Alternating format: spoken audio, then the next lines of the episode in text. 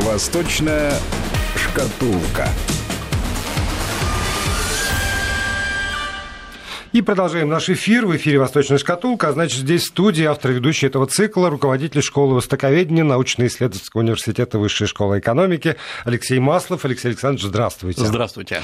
А, хотел было я начать э, нашу с вами встречу примерно так же, как час назад встречу с Константином Симоновым. Уж сколько раз, а мы все о том же. А нет, оказывается, приходят страшные новости из Китайской Народной Республики. Жизнь лидера в опасности. А, да, это точно, причем приходят эти новости в основном, честно говоря, из э, гонконгских и тайваньских газет, и это довольно интересная э, утечка информации, говорю про утечку, конечно, в кавычках, потому что э, внезапно еще началось это где-то числа 18 августа, ряд газет опубликовали страшные сообщения о том, что на жизнь лидера КНР Си Цзиньпина готовилось покушение, готовилось оно еще до его вступления на должность, должность, точнее, первая э, попытка была еще до вступления на должность. Я напомню, что он э, стал лидером Китая в 2013 году. Так вот, в 2012 году э, не без, как предполагают, естественно, газеты, не без информированности тогдашнего лидера Китая Ху Цзинтао, ряд людей, которые потом, естественно, впали в немилость и были арестованы, готовили покушение, потому что хотели протолкнуть своего лидера, вот этого знаменитого Боси Лая, который потом был арестован. И, э, конечно, версия очень красивая, поскольку она расставляет все точки над «и».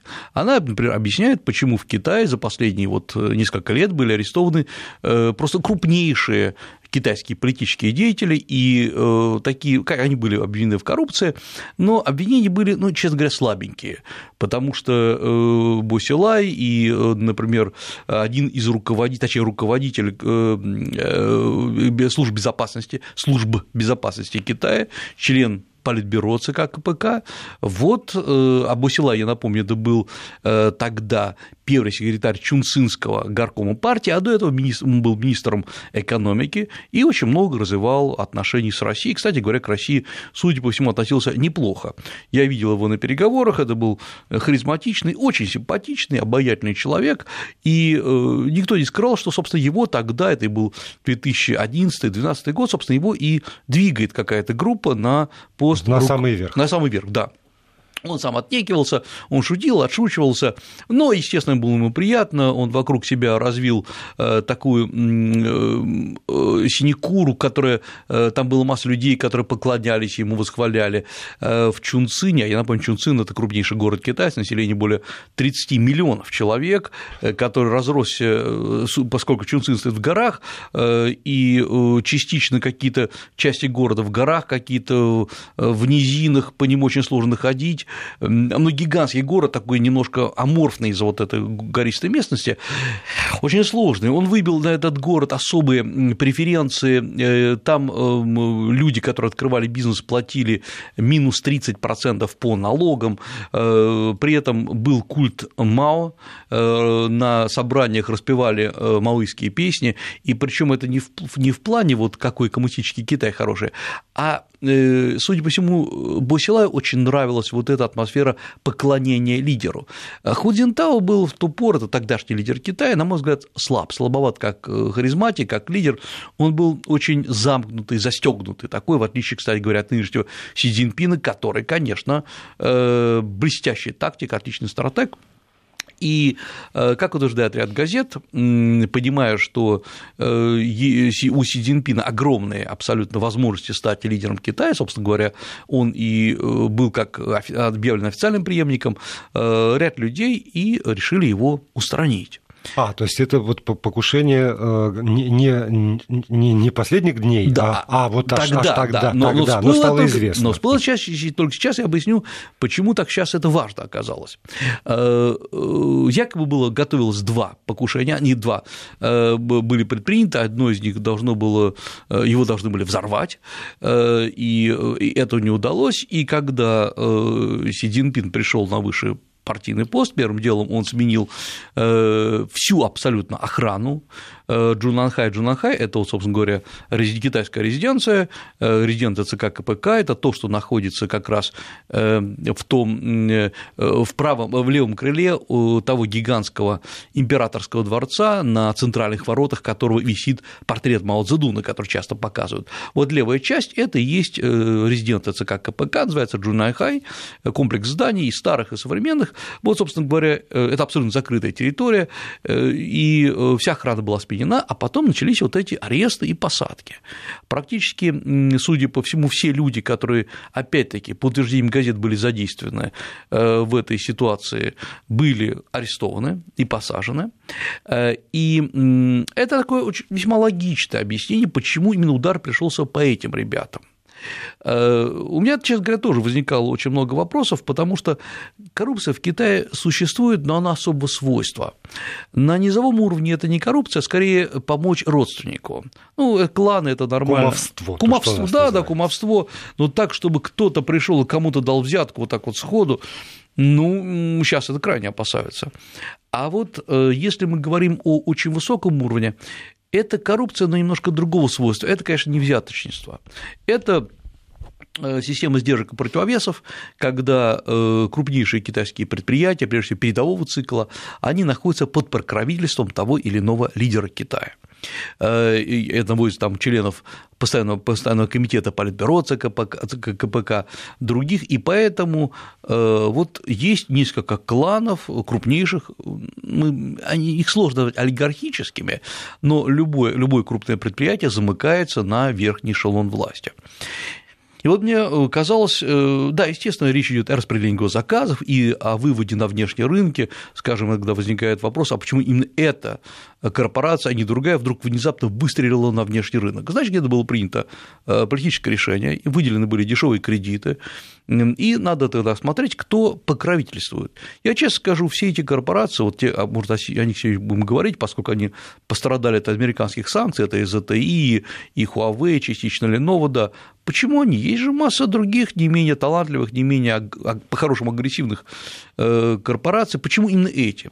Потому что эти, скорее всего, находятся под э, влиянием или под э, покровительством того или иного авторитетного партийного лидера. А они официально входят в совет директоров. Нет. Нет? Нет, абсолютно нет. Другая Потому... система, да? Это другая система. Совет директоров – это такая, вот когда э, один из руководителей государства входит в совет директоров, это, конечно, российское изобретение, во многом частично скопировано с американского. Но я напомню, что американский политик, действующий политик редко входит в совет директоров, потому что это очень попахивает коррупцией. У нас, конечно, не о коррупции дело. А э, влияние государства. А, правильно. Сохранение государственного интереса. Вот, да, конечно.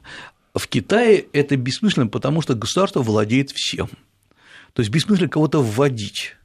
Э, на любом предприятии, какое бы гигантское оно ни было, сидит партком, партийный комитет и руководитель парткома, э, секретарь парткома значительно более важная персона для политических решений, чем руководитель предприятия. Это может быть на уровне университета, на уровне корпорации, на уровне небольшого предприятия. Э, самый страшный человек и самый влиятельный, конечно, секретарь парткома он может своим решением затормозить э, деятельность предприятия, он может э, обратиться о выдаче дополнительных кредитов или, наоборот, сказать, ребята, как надсмотрщик, вы делаете что-то не то.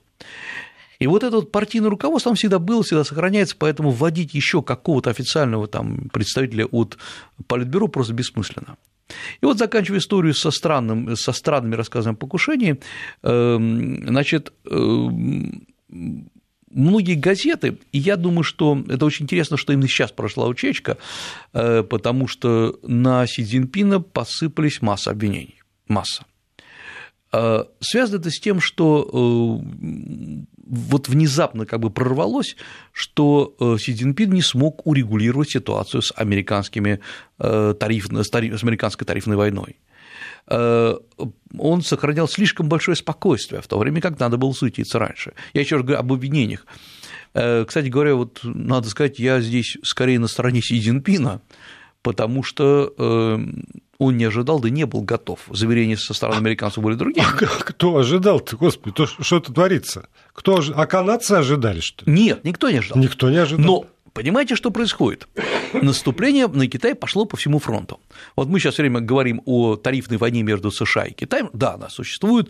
Э, там сейчас уже подпало под, тариф, э, под тарифную войну э, сначала товаров на 16 миллиардов долларов, потом на 50, следующий, так сказать, транш на 200 миллиардов долларов. Это очень много. Но где-то в тени остаются другие события, связанные с этим же. Вот обращу внимание, э, только что, вот буквально на днях, Австралия запретила разработку... Э, поставку оборудования. Поставку оборудования крупнейших, двух крупнейших китайских компаний – ZTE и Huawei. Это два монстр гиганта, э, который занимается телекоммуникационным оборудованием. Э, в основном в России они известны по э, телефонам, по каким-то гаджетам. На самом деле не, не на этом они делают деньги. Ну, это вот все оборудование. Они там в Австралии собирались же 5G, всю, да. всю сеть переделывать на основе оборудования Huawei. И я процитирую. Есть в стране может стать с участием китайского оператора сеть мобильной связи в стране может стать доступной для несанкционированного доступа или вмешательства. Вот так правительство Австралии запретило компанию Huawei поставлять э, все вот эти соты, все оборудование для э, новой системы связи. Да, и э, само, саму себя отбросил назад, потому что Huawei готовая система, она а, развертывается, и 5G, я напомню, что это крайне перспективная система, потому что можно по... Это не только скорость большая, это можно по одному каналу каналу передавать массу сведений, там и телевизоры, и телефоны, ну, все что угодно. Это безумно правильная перспективная технология. И Huawei, э, когда-то купив э, инженеров и мощности Motorola еще в, ту, э, в те лучшие времена, а еще до этого и частично Эриксона, разрабатывала и доработала до конца все эти инженерные решения. Но до этого Huawei и ZTE их остановили, их развитие остановили э, в США, вот, собственно говоря, они попали, подпали под санкции, и в Великобритании э, потому что что австралийцы, что британцы начинают обвинять, что есть некоторые технологические закладки не на уровне эм, э, софта, не на уровне вот этого программного обеспечения, а на уровне просто первичных микросхем. Железо. Железо, да. И что выкусить их и там перепрошить нельзя, надо просто вот разбирать и выбрасывать. Э, и сейчас эм, даже вопрос, вот интересно, как это все подается. Честно говоря, э, может ли это быть так? Может, конечно, но хотелось бы увидеть хоть какое-то доказательство. Вот, например, хотелось бы увидеть, что действительно в таких-то там микросхемах или в таких-то платах, поставляемых Huawei, обнаружены вот такие-то закладки. Если они есть, это очень серьезная история, э, потому что эм, технологически так все построено, поскольку мы сейчас говорим о железе, что то, что идет э, в Австралию и э, в США, идет и в Россию или в десятки других стран мира. Если это всего лишь слухи и чепуха, или просто попытки подстелить соломку там, где даже не собираешься падать, это другой вопрос. Но вот это, этим надо заниматься очень серьезно, потому что это, пожалуй, самое серьезное обвинение. Э, не тарифная война, а война э, вокруг того, что Китай собирается перехватить управление информационными сетями, информационными потоками. И это важный момент, и он важнее даже, точнее, он идет в параллель к этой тарифной войне. Китай уже неоднократно говорил, заявлял, и вот на фоне всех событий опять появляется история о том, что Китай активно развивает свои DNS-сервера, то есть, проще говоря, те, которые позволяют раздавать IP-адреса, эм, то есть адреса интернет-сайтов, и э, сегодня это все сервера расположены в США, и формально не принадлежат не государству, а частным э, организациям, когда-то США специально передало это частным организациям, чтобы государство формально не вмешивалось. Но, тем не менее, э, конечно, они расположены на американской территории. Ну, получается, что сейчас вот это предложение стран БРИКС, вполне отчетливо сформулированное, э, поговорить об управлении интернетом и сделать его интернациональным, независящим ни от одной страны напрямую, вот... Э, вот оно, э, да. Это но дальше, про, про да, но дальше станет вопрос. Теоретически это понятно, что такие сервера, DNS-сервера должны находиться под контролем, международным контролем, не американским и не китайским. Но не думаю, что американцы американцы так уж легко согласятся с этим предложением. Конечно, да. бизнес. Это, это, это, это чистый бизнес, потому что, в конце концов, даже когда вы приобретаете доменное имя, вы в конечном счете, пускай это там копейки, 10 долларов, 15, вы платите все равно Америке. Управление DNS-серверами – это, конечно, управление миром. Причем управление, я имею в виду, всем от космоса до медицинского оборудования, которое так или иначе выходит в интернет. И в конечном счете, когда э, ваш пылесос через интернет, вы можете его включить, и он там будет ползать и убирать, вы в любом случае обращайтесь к американскому DNS-серверу, где бы вы ни находились. И вот эм, сегодня из стран, которые формально могут противопоставить что-то США, это, конечно, Китай. Это Китай способен создать DNS-сервера, э, э, способен их контролировать, способен подключать другие страны. И, конечно, вот куда в дальнейшем пойдет весь спор и вся история. Э, пока мы говорим, вот это, это будущее, а настоящее сегодняшнее, оно очень болезненное в плане вот этой торговой войны. Я сейчас поясню, о чем идет речь. Э, вот мы сейчас меряем там 200 миллиардов, там 50 миллиардов. Э, я посмотрел по цифрам довольно интересные цифры. Сколько вообще китайские штаты закупали у Китая продукции и сколько сами поставляли? Э, вот, например, э, штат э, Вашингтон, не тот, который Вашингтон, Д.С., угу. да, а штат Вашингтон, вот он, например, почти 40% всей своей продукции поставлял в Китай. И он всего производит, вообще на экспорт производит почти 18 миллиардов долларов, один штат на экспорт 18 миллиардов долларов. При этом 40% он поставляет в Китай. И, судя по всему, вот так уж получилось, что практически все, что штат Вашингтон производил, оно и подпадает под эти санкции. Значит, у него э, некому поставлять. Правильно, значит, долой э, из его бюджета, там 8 миллиардов долларов из бюджета штата долой. Это серьезная история для штата.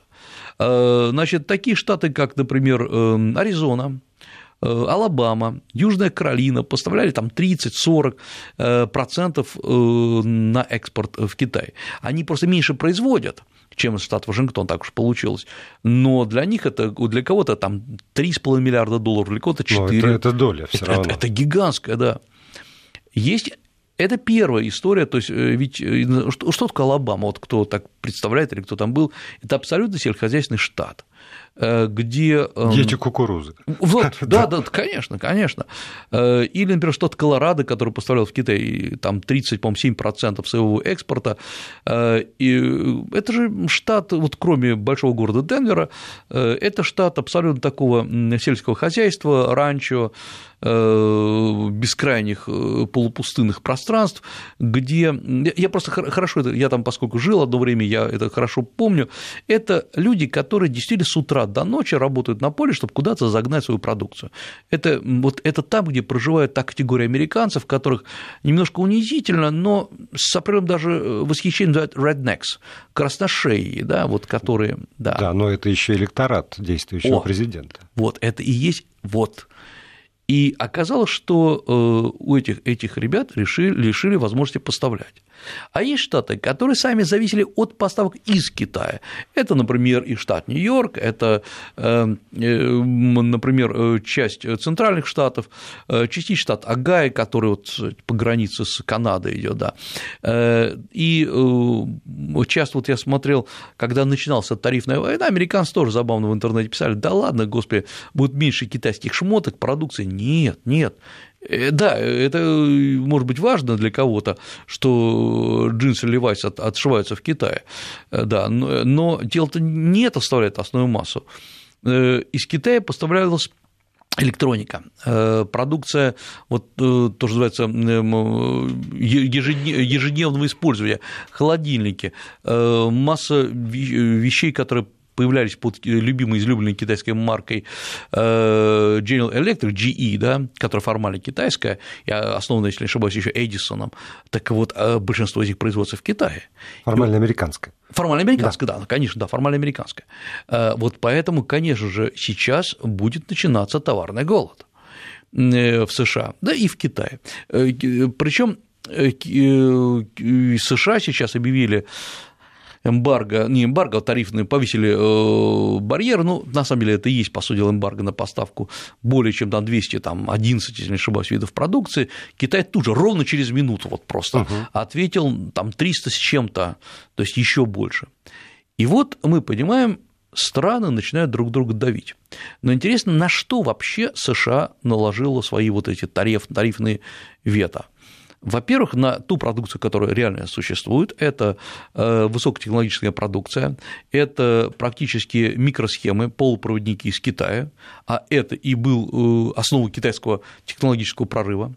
Сами американцы практически перестают поставлять в Китай э, оборудование для железных дорог, вот высокотехнологичное, а ведь Китай же по всему миру обещает построить дороги от Пакистана, Афганистана да, до Европы.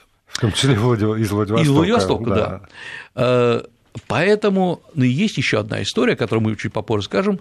Американцы зачем-то упомянули там газ, который формально из США пока не поставляется в Китай. Пауза, потом продолжим.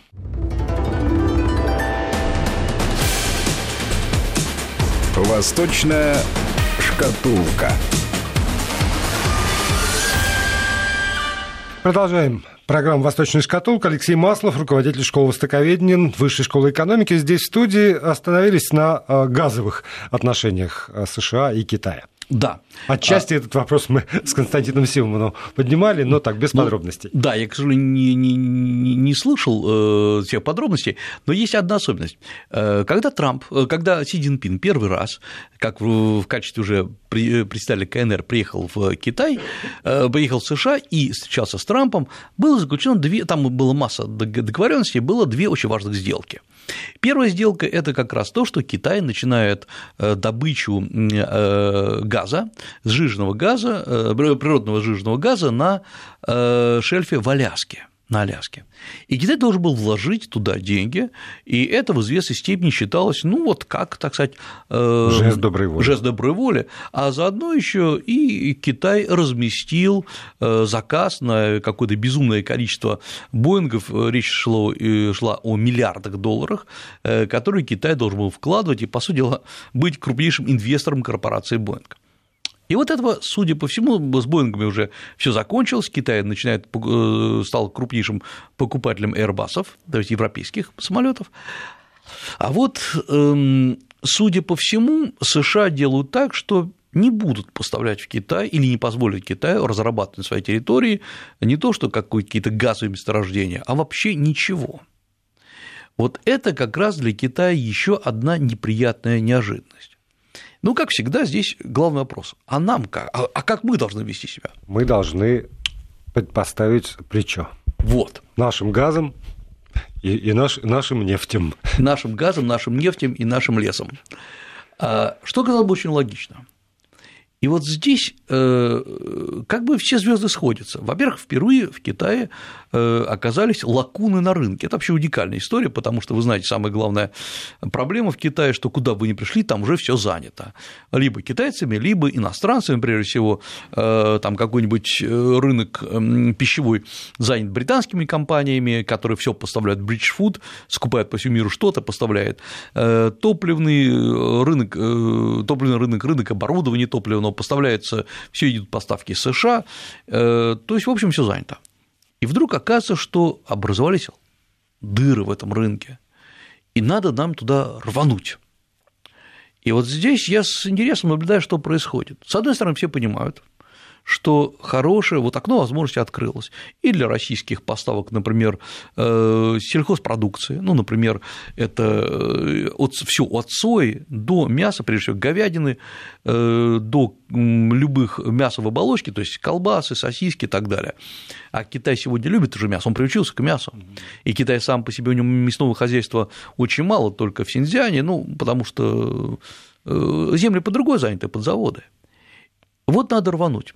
И вот поразительно, что я сейчас вижу, российская машина, которая была создана под работу с Китаем, оказалась эффективной, но неповоротливой. Это парадокс. Потому что на верхнем уровне у нас отработано все очень хорошо. У нас э, есть э, в министерствах сидят очень опытные ребята, почему принято говорить, а, министерство ничего не знает. Нет, там сидят в целом ряде министерств, по крайней мере, тех, кого я знаю, очень глупые, очень опытные, очень эффективные ребята, которые все прекрасно понимают. И они заключают хорошие договоры. Они пробивают э, базу, законодательную базу по работе с Китаем. И вот дальше нужно, чтобы туда рванул бизнес. Не министерство э, продает. Слушайте, я позволю себе, может быть, крамольную ремарку. Какой бизнес? О, вот это. Если, если бизнес в основном государственный, то он неповоротливый. А, а где, собственно, вот э, это, это поросль среднего, малого бизнеса, способного куда-либо рвануть? Э, что в, что в нашем, на, на нашем рынке, что э, отсюда куда-нибудь за рубеж. Ну, во-первых, во-первых, правильно. А во-вторых, э, давайте поймем, что бизнесмен, он же, его задача не утонуть я имею в виду не утонуть предприятием. И у него нет задачи развивать российско-китайскую торговлю, он не мыслит этим, или, неважно, российско-индонезийскую. Он мыслит э, доходностью предприятия, он мыслит э, операционной прибылью и мыслит тем, э, что ему выгоднее продать эту продукцию в России или везти в Китай. И вот здесь оказывается, что эм, вот никаких условий для бизнеса торгануть, грубо говоря, с Китаем не создано. Вот я поясню, в очередной раз, сейчас проходит на прошлой неделе, было масса сообщений о том, что э, ряд областей на российском Дальнем Востоке с российской стороны поднимает вопрос о том, что о готовности сдавать в аренду китайским э, предприятиям земли для сельхозпродукции. Вот это старая история, о которой мы много говорили, но, э, казалось бы, мы ее уже пережили. Вот во всем мире есть плохая, э, плохой способ и хороший способ. Плохой какой? Плохой способ, чем занимаются в Кении, в Колумбии, то есть от Африки до Латинской Америки. Приезжают китайцы и местные ребята, которые, честно говоря, уже обленились, которые всю жизнь живут с э, гуманитарной помощью, всю жизнь живут с американской, с китайской, когда жили с советской помощью, говорят, о, слава богу, что вы пришли, берите землю и давайте нам, значит, мы отдаем вам, э, вы нам отдаете рентную плату, и дальше делайте, Делать, что, что хотите. Да. да. Э, получаются вот эти вот такие землевладельцы местные, которые стригут купоны, которые постепенно коррумпируются э, и закрывают глаза на то, что вот этот полезный слой земли истощается, гумус практически э, уже использоваться не может, продукция вся выводится, за ценами не контролируют и так далее. Э, это плохой способ, это способ неоколониальный, точнее колониальный. Э, вряд ли кто-то, когда американцы, э, точнее там, британцы, голландцы, португальцы в 18-19 веке в Индии или в Индонезии выращивали какую-то продукцию или заставляли вот местных рабочих выращивать, кто-то там думал о гумусе, кто-то думал о плодородном слое почвы. Неоколонизм, неоколониализм на том основан, что мы не думаем о последствиях, мы извлекаем из этой страны все все, что можно извлечь. Это плохой способ. Способ для ленивых. Есть хороший способ. Это когда Россия, в данном случае, или любая другая страна, говорит, окей, вы, вам нужна продукция, сельхозпродукция качественная, чистая, органически э, чистая, хорошо упакованная, никаких проблем. Сейчас мы сделаем. Сейчас мы сделаем. С вас инвестиции, мы закупаем лучшее оборудование. Это может быть китайское, это может быть японское оборудование, одно из лучших оборудований по производству, по обработке и хранению э, вот этой вот продукции. Э, мы закупаем, может быть, лучшие немецкие эти рефрижераторные рефрижераторное оборудование, чтобы быстро для быстрой заморозки. Все, у вас будет лучшая продукция. Не мы вам отдаем землю в аренду, а мы создаем новые рабочие места для россиян. И вот когда все время говорят, а что же у нас тут, посмотрите, э, мигранты приезжают из Центральной Азии, неважно откуда, хоть с Украины, хоть от... и я не мол вытесняют русских. Вы знаете, э, во-первых, действительно кажется, что люди, человек, который приезжает, он меньше требует, он на уровне раба, грубо говоря, находится. Э, вот может быть, имеет смысл создать места для россиян, пускай эта продукция идет в Китай. Она будет производиться в России, у нас будет э, тем самым воспитываться новый инженерный рабочий состав, потому что это высокотехнологичные заводы. Да. И тогда не придется одному из лидеров партии э, правящей говорить, а как бы придумать, чтобы люди поехали на Дальний Восток? Абсолютно точно. Потому что или там создать гигантские кластеры для вот такого производства, тогда люди поедут. Это э, что такое кластер? Я вот, э, опять-таки, есть эм, такие пугалки и страшилки, какие, как российские олигархи выкачивают все из России, российские. Посмотрите ради интереса, что сделал «Русал».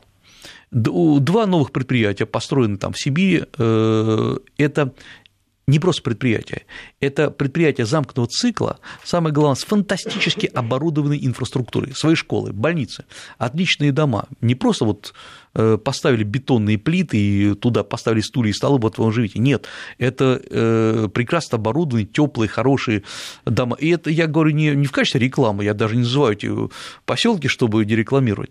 Но вот э, туда были вложены большие деньги. И оказалось, что и люди туда потянулись. Да.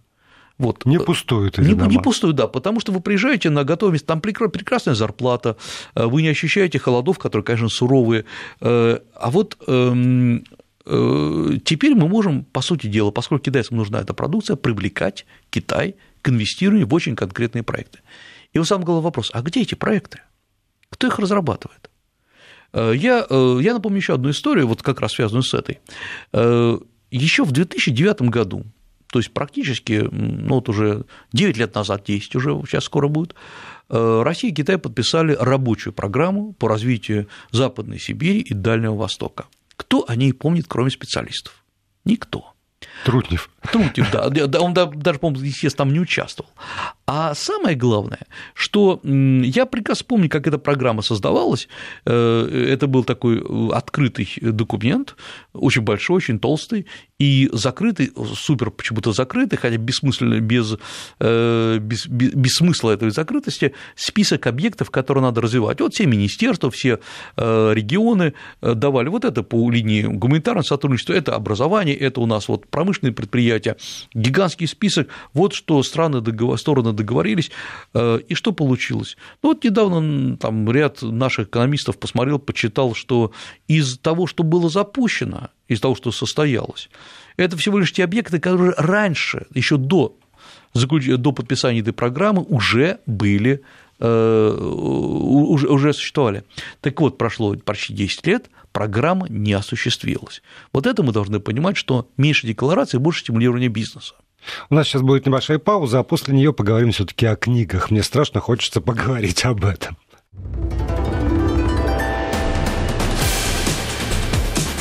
Восточная шкатулка. Продолжаем программу. Алексей Маслов, руководитель школы востоковедения, Высшей школы экономики здесь в студию. И я, наконец, вот о своем. Про книги. Дело в том, что э, в Китае проходит в Пекине Пекинская международная книжная ярмарка. И есть радостные события для нас всех, потому что молодая художница из, э, закончила Анастрогановку, получила только что вот гран-при на конкурсе иллюстраторов, который проходит в рамках этой выставки. Она иллюстрировала э, книжку «Цирк» Самуила Маршака Э, в, в традициях русского авангарда, насколько я понял, спасибо ей. А вот дальше наступает время вопросов, потому что, э, как я понял из э, сообщений ТАСС, во всяком случае, мы там представляем детскую литературу и классическую детскую литературу, переведенную на китайский язык, который, наверное, пользуется спросом, в частности, вот серию «Толстой детям» из четырех прекрасно оформленных книг с иллюстрациями лучших русских художников, э, ровесников современников Толстого а, там поместили. А вот дальше, я, простите, я буду буквы просто читать то, что переводы китайских авторов на русский язык, специальная серия, библиотека китайской литературы, это цинские напевы Дзя Пинва, э, это э, роман «Я буду умницей» Хуан Бэйця, осажденная крепость Цянь Джуншу, пейзаж Фан Фан. И я позволил себе спросить наших слушателей в приложении Вести ФМ, эм, э, читали ли вы книги китайских авторов? Когда вы читали книгу китайского автора, а точнее так? И три варианта ответа. Никогда, в течение последнего года, в течение последних десяти лет лет. 75% вот на эту секунду ровно никогда. Три четверти нашей аудитории, во всяком случае из тех, кто приняли э, участие в вопросе, никогда не держали в руках никакую книгу китайского автора. 7%, как ни странно, читали в течение последнего года и 18% в течение последних 10 лет. Я могу честно сказать, что я держал в руках книги китайского автора в течение последнего года, но по работе, и это были переводы э, классической китайской поэзии современная китайская литература для меня, к сожалению, к стыду, может быть, моему, не существует. А, вы знаете, э, три как бы замечания они абсолютно вот такие разрозненные. Во-первых, то, что вы зачитали, например, в том числе осажденная крепость Тяньчжуншу, Тяньчжуншу был безумно интересным, талантливым и э, там, неординарным писателем, э, но вот это то, что вот сейчас вот там рекламируется. Хочу сказать, я напомню, сейчас у нас 2018 год. Тяньчжуншу умер в 1998 году.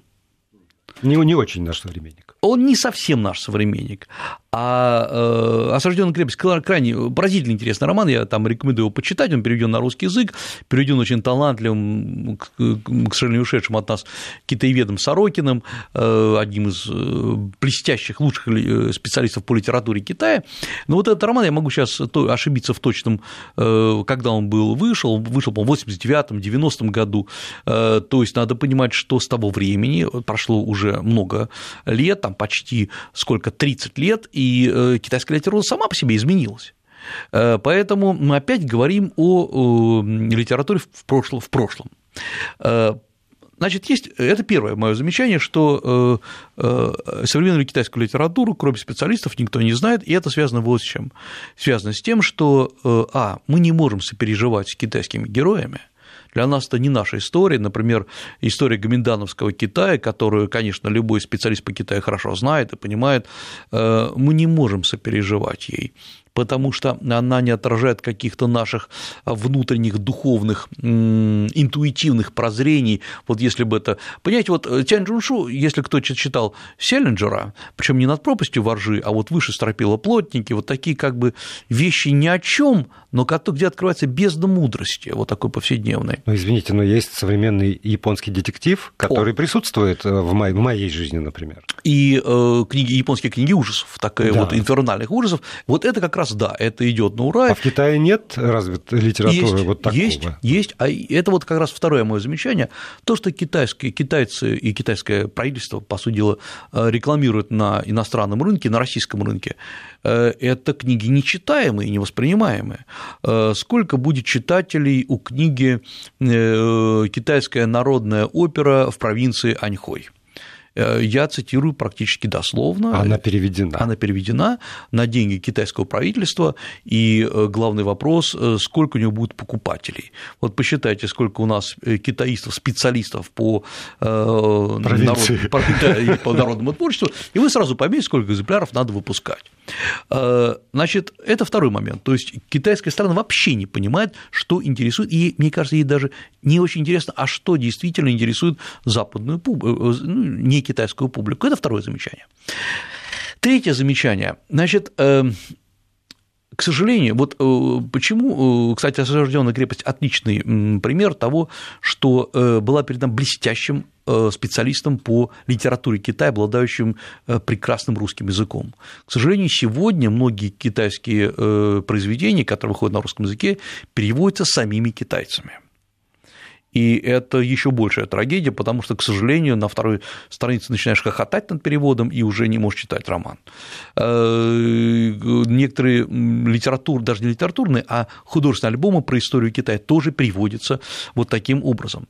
Э, есть другой момент, который для меня, для меня очень интересен. На вот на эту выставку в Пекинскую, это очень известная книжная ярмарка, действительно одна из крупнейших в мире, приехали представители крупнейших ведущих российских издательств. Есть там небольшой успех, который почему-то вот ну, прошел с ленты, ушел с лент, а вообще-то там издательство «Наука», российское издательство «Наука», о смерти которой все говорили, которая жива, в лице ее замдиректора э, Вавилова э, подписала договор о изда... об издании на китайском языке истории Китая, созданной совет... российскими специалистами. Десятитомник «История Китая» теперь будет переведен на китайский язык, ну, теперь, я думаю, в течение там, нескольких лет я принимал э, участие в этих переговорах, был подписан договор, и это, э, понимаете, я поясню, почему он такой символичный. Представьте, что американцы написали бы историю России вот сейчас, и мы бы ее перевели. Это большой подвиг взять и перевести враждебно, враждебно настроенных Ну, вообще, авторов. чужой взгляд, да. он, он всегда не устраивает. Конечно, потому что мы-то всегда знаем, что произошло по-настоящему. И когда я там проводил переговоры по, значит, э, об авторских правах, э, было очень много вопросов, а как вы описываете историю КНР? А вдруг они же не читали, мы, ну, никто же 10 томов-то не будет читать. Более того, там есть тонкости, может быть, мы в следующих, следующих передачах поговорим, а как вы описываете древность Китая? Описываете, описываете ли вы, что это был Китай в древности, а не какое-то другое государство? И вот все таки китайское руководство, одно из китайских издательств, пошло на это, и договор подписан. Э, другой договор сейчас подписывает крупнейшее российское издательство «Феникс» об издании популярных китайских книг. То есть Россия, в свою очередь, вне Китая начинает пропагандировать китайскую культуру, что, на мой взгляд, довольно интересно. Продолжим в следующий четверг.